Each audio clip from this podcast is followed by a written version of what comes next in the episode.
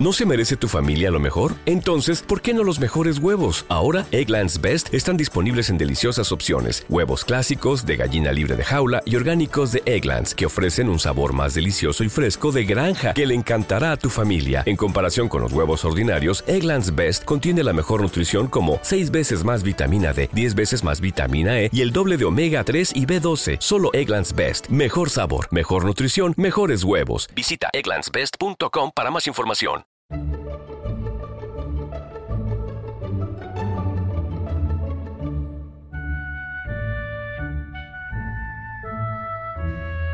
Hola, esto que vais a escuchar es el capítulo 1 de Trasteando en la Escuela, grabado el 27 de febrero de 2017.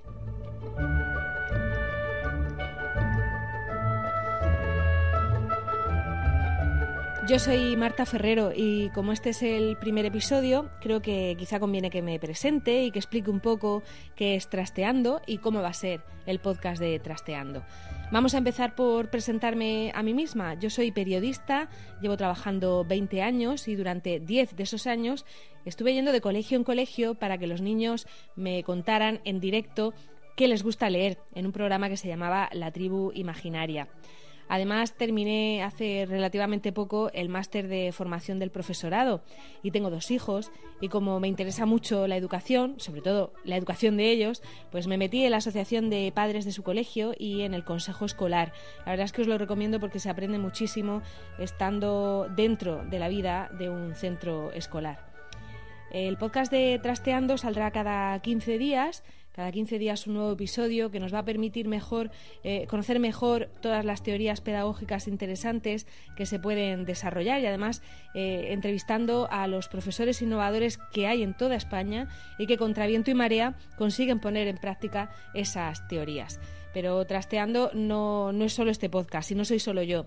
Trasteando en la escuela es un colectivo en el que estamos un grupo de personas a las que les interesa la educación, la buena educación, esa en la que los niños de verdad aprenden cosas disfrutando porque sus profesores se implican y, y, saben innovar. Un tipo de educación que a veces va en contra del sistema y otras veces se apoya en el sistema para salir adelante.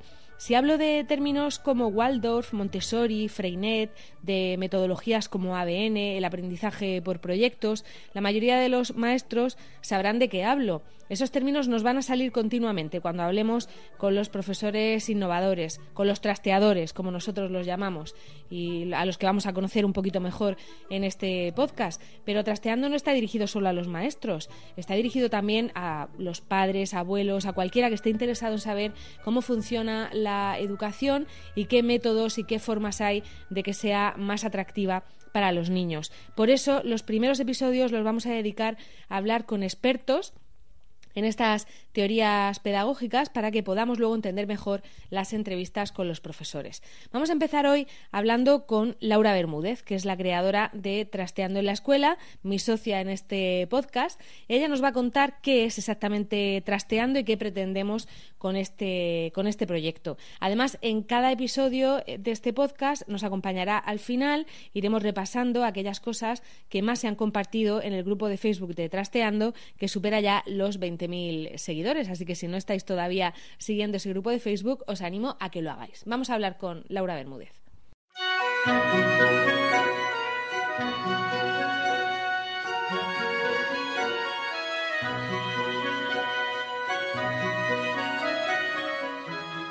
Vamos con la entrevista de Trasteando.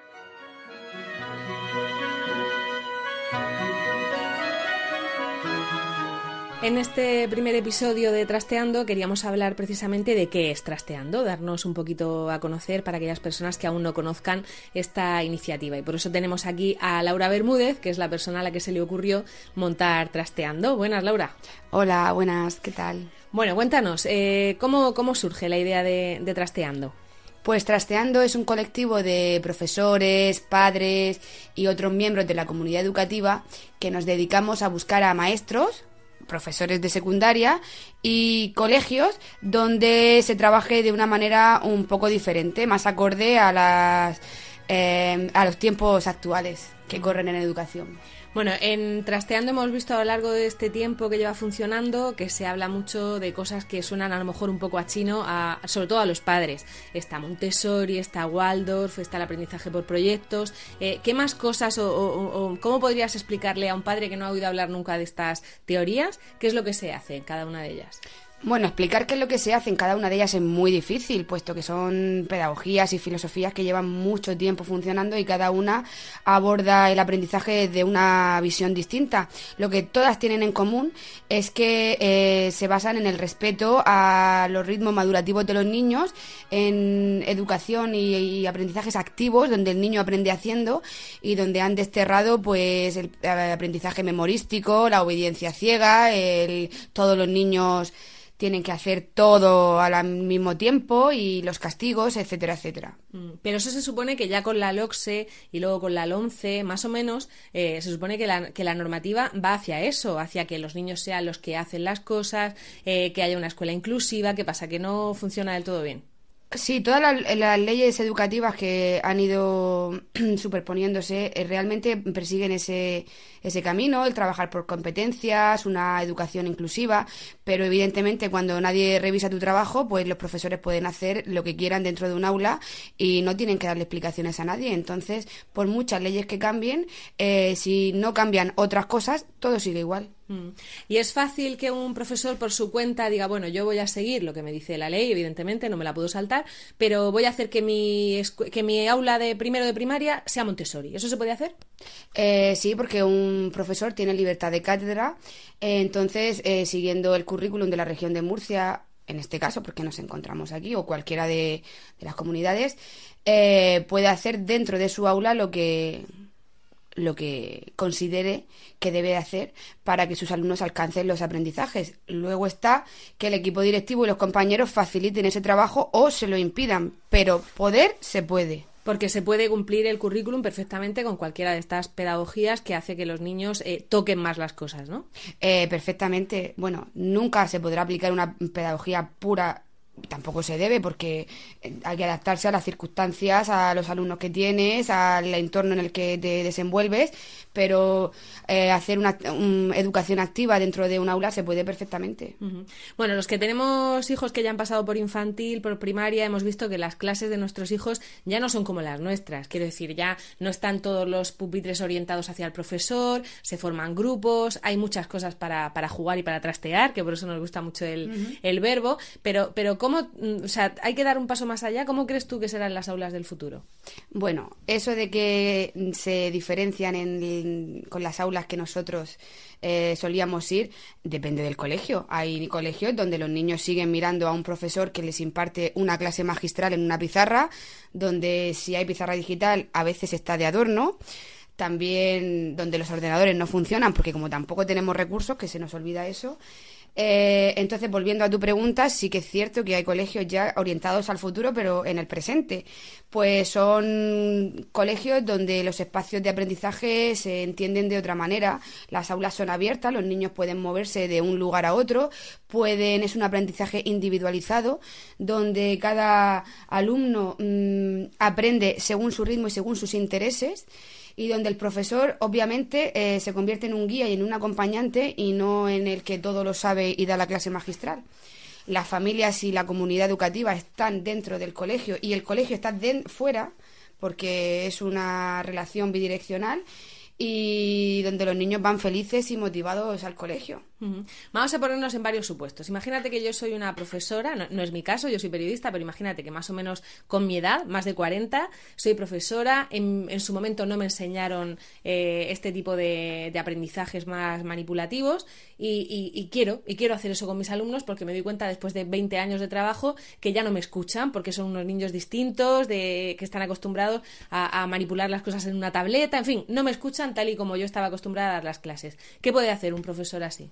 Bueno, pues en primer lugar puedes formarte porque tenemos una comunidad educativa en red increíble con mm, cientos de recursos, porque claro, depende de cada profesor, de sus competencias, de cada eh, grupo de alumnos, del centro donde estés. Entonces, pues eh, simplemente navegando por la red eh, puedes encontrar recursos que te ayudarán a actualizarte y a, y a compartir con otros profesores tus, esas inquietudes, porque desde el trabajo por proyectos, eh, las flipped classrooms, eh, las clases invertidas, etcétera, etcétera, pues hay un abanico inmenso donde poder eh, formarte y aprender. Bueno, aquí en Trasteando vamos a intentar eh, precisamente poner eso también más fácil, ¿no? El, que lleguen a esos recursos. Y si eres un profesor pipiolo, que acabas de salir, que te acaban de dar a lo mejor tu primera plaza como interino y quieres hacer todas esas cosas chulas que te han enseñado en la carrera y el equipo directivo no, no lo ve muy bien, ¿cómo lo convencemos?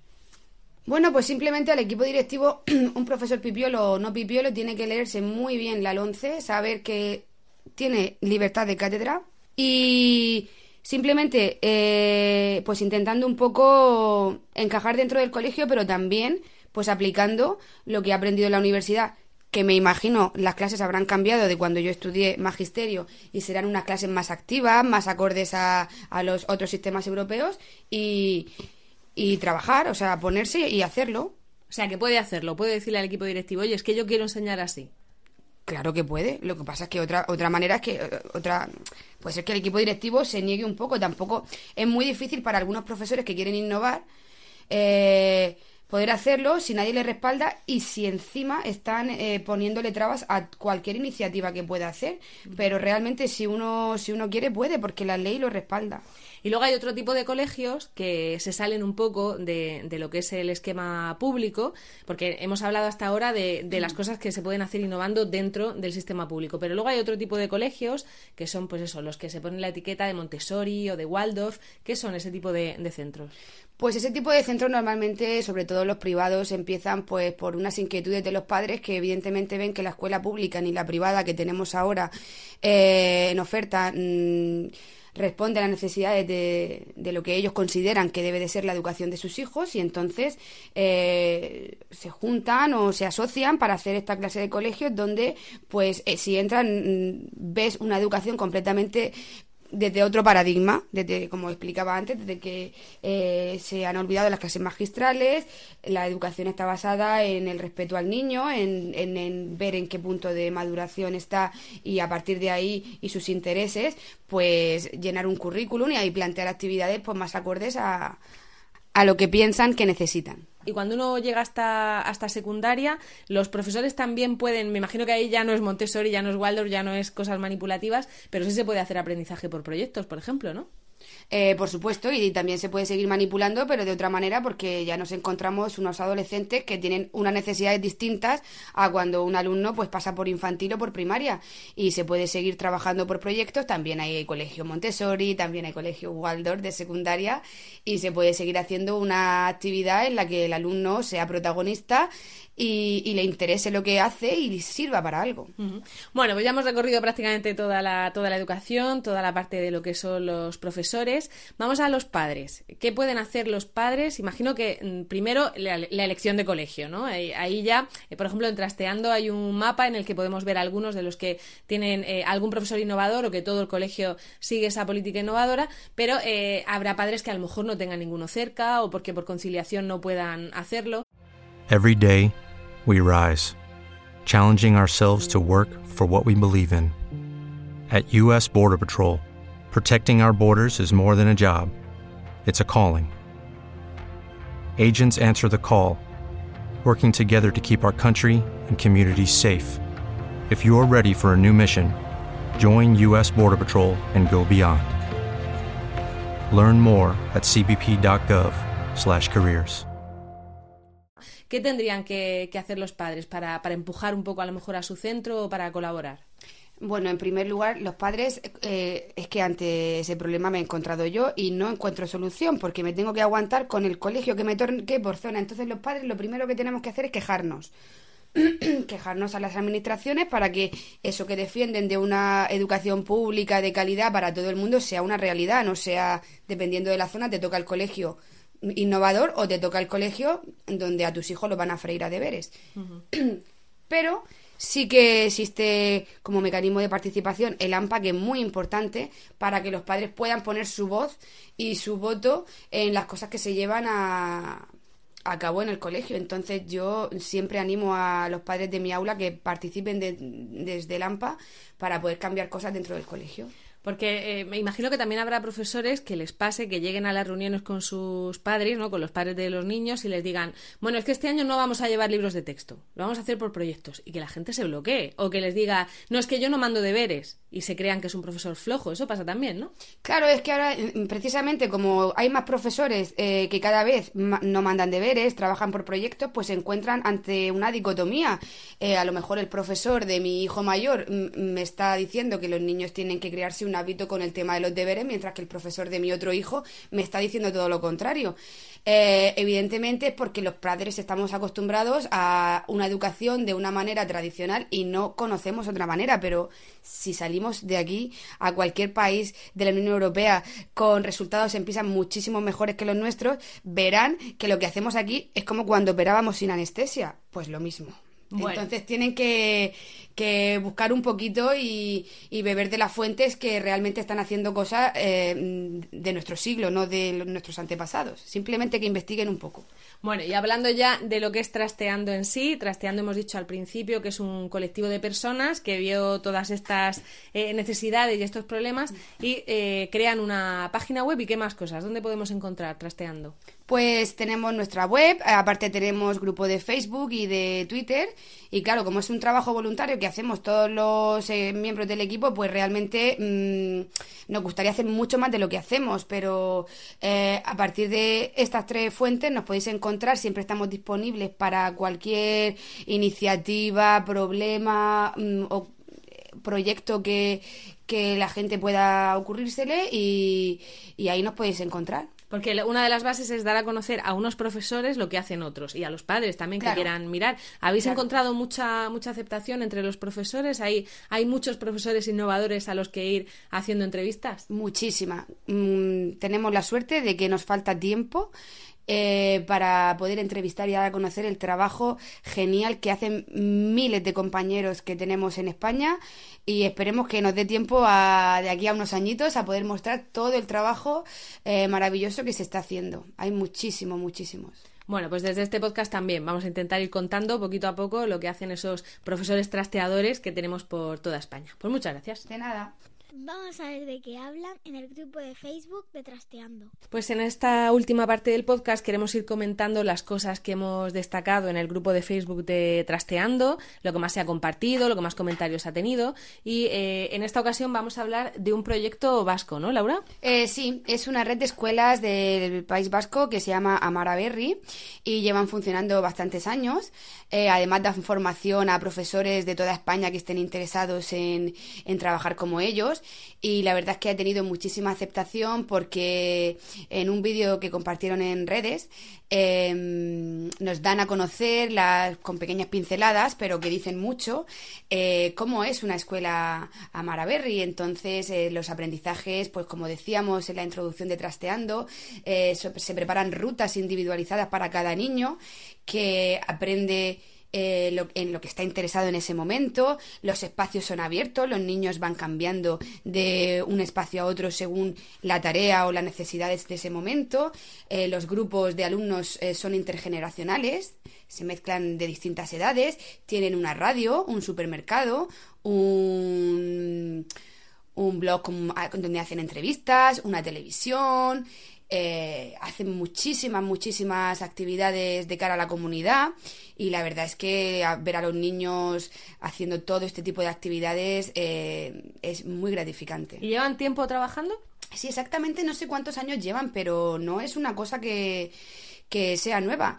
Eh, yo diría que la última década llevan trabajando así y además creo que el sistema está creciendo y cada vez se está instaurando en más escuelas de allí. Sí, porque hay mucha gente que lo que le censura a algunas pedagogías es que llevan poquito tiempo, que no sabemos cómo qué resultado van a dar, que si mi hijo aprende de esa manera, luego a lo mejor no llega a la selectividad, pero hay en otros sitios donde sí está esto demostrado y han pasado años. Además, es que cuando tú ves un colegio así trabajando, te das cuenta eh, todas las, a lo mejor esto ideas que tienes en la cabeza de pero qué harán allí, cómo lo harán.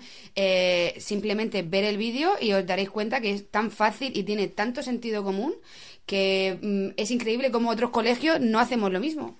Bueno, y otra cosa que también ha sido muy polémica y que se ha compartido muchísimo es un informe sobre el bilingüismo. El bilingüismo que es un tipo, eh, es un proyecto de la enseñanza pública tanto en Madrid como en Murcia, en algún otro lugar también, en Valencia creo que también. en todas las comunidades está en algunas, en, algunas comunidades y que, y que está generando muchas dudas, sobre todo en, en los profesores, ¿no? Sí, bueno, partiendo de que ya el nombre es una mentira, llamarlo bilingüismo y reírse de, de cualquier maestro de inglés, que yo lo soy, eh, y cualquier padre que piense que su hijo va a ser bilingüe, pues es que es un completo desastre, pero en todos los sitios.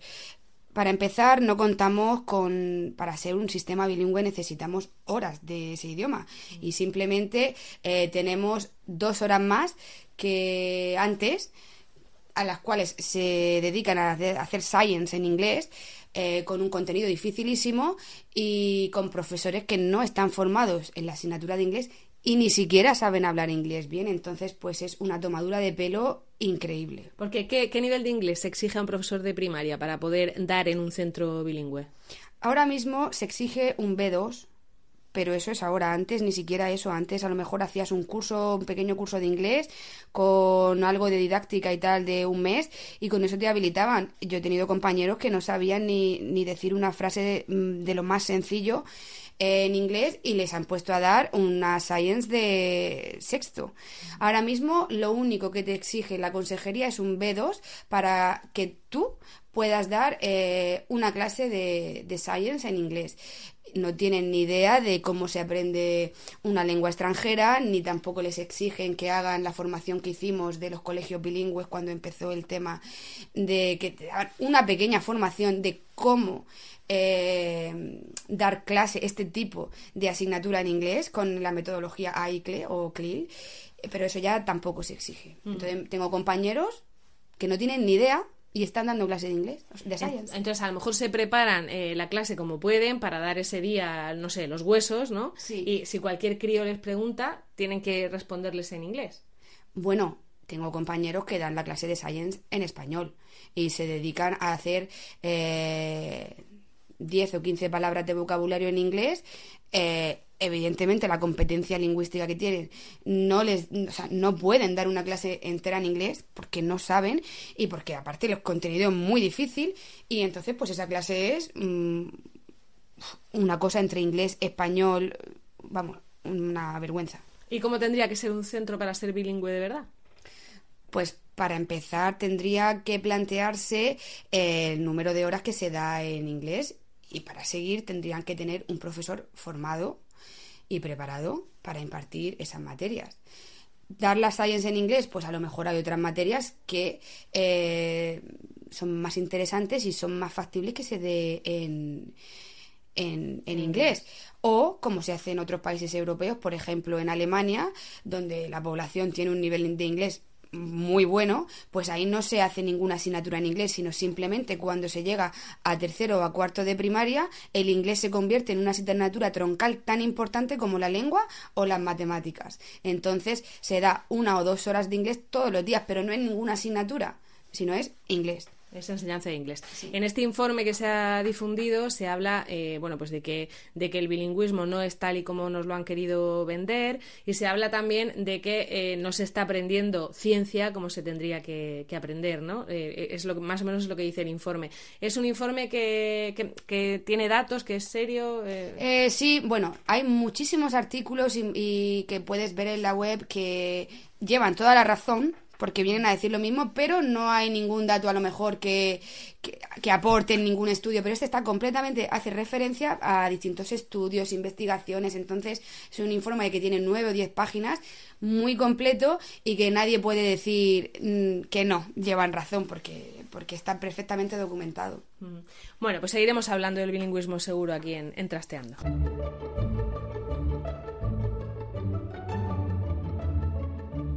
Ya he comentado al principio, de este episodio que no estoy yo sola en trasteando, ni siquiera es solo Laura tampoco trasteando, sino que contamos con un equipo de personas que nos echan una mano sobre todo en la selección de los contenidos que se van publicando en el grupo de Facebook, en el Twitter y también en la página, en la página web y por tanto nos van a ayudar también en este podcast. Tenemos a Laura Bermúdez, ya os he dicho que al final de cada uno de los episodios nos va a hacer un resumen de los debates que se han generado en el grupo.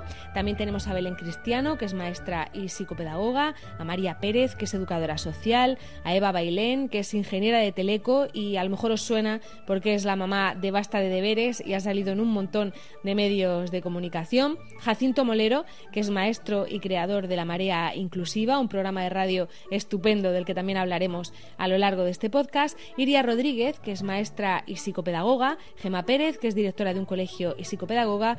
Ainara Muruzábal, maestra, ingeniera y guía Montessori, Domingo Socorro, que es maestro jubilado y rebelde con causa, y Noemí López, que es maestra infantil y fundadora de Montessori en la escuela pública. Son personas de toda España, ya veréis que, bueno, varias somos de Murcia y por eso habrá bastantes referencias a lo que se hace en la región de Murcia, pero vamos a hablar de toda España.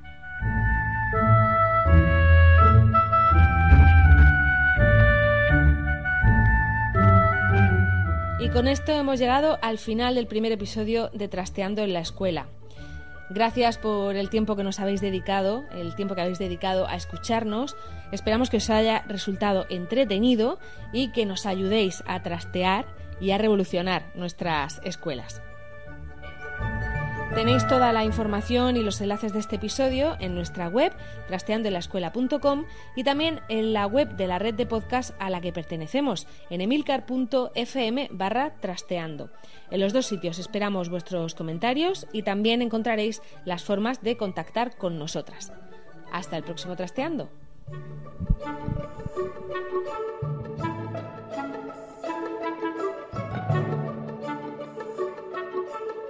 Y por hoy esto es todo en Trasteando en la Escuela.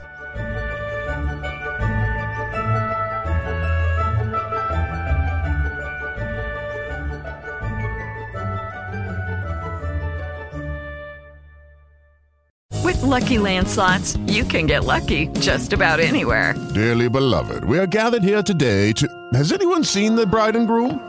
Sorry, sorry, we're here. We were getting lucky in the limo and we lost track of time. No, Lucky Land Casino, with cash prizes that add up quicker than a guest registry. In that case, I pronounce you lucky.